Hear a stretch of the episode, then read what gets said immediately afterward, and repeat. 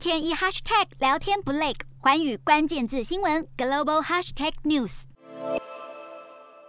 男女同工不同酬的议题一直是当今社会的诟病。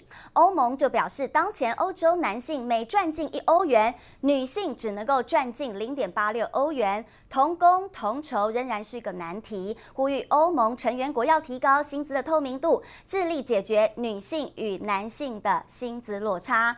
其实十一月十号啊是欧洲的同工同酬日，这个日子是希望可以促进女性与男性的薪资平等。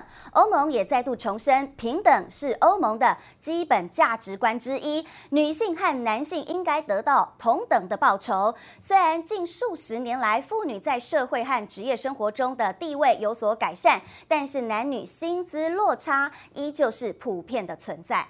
日韩焦点全面掌握。东亚局势全球关注，我是主播刘以晴。全新节目《环宇看东亚》，锁定每周四晚间九点，环宇新闻 MOD 五零一中加八五开破二二二，以及晚间十点，环宇新闻 YouTube 频道播出。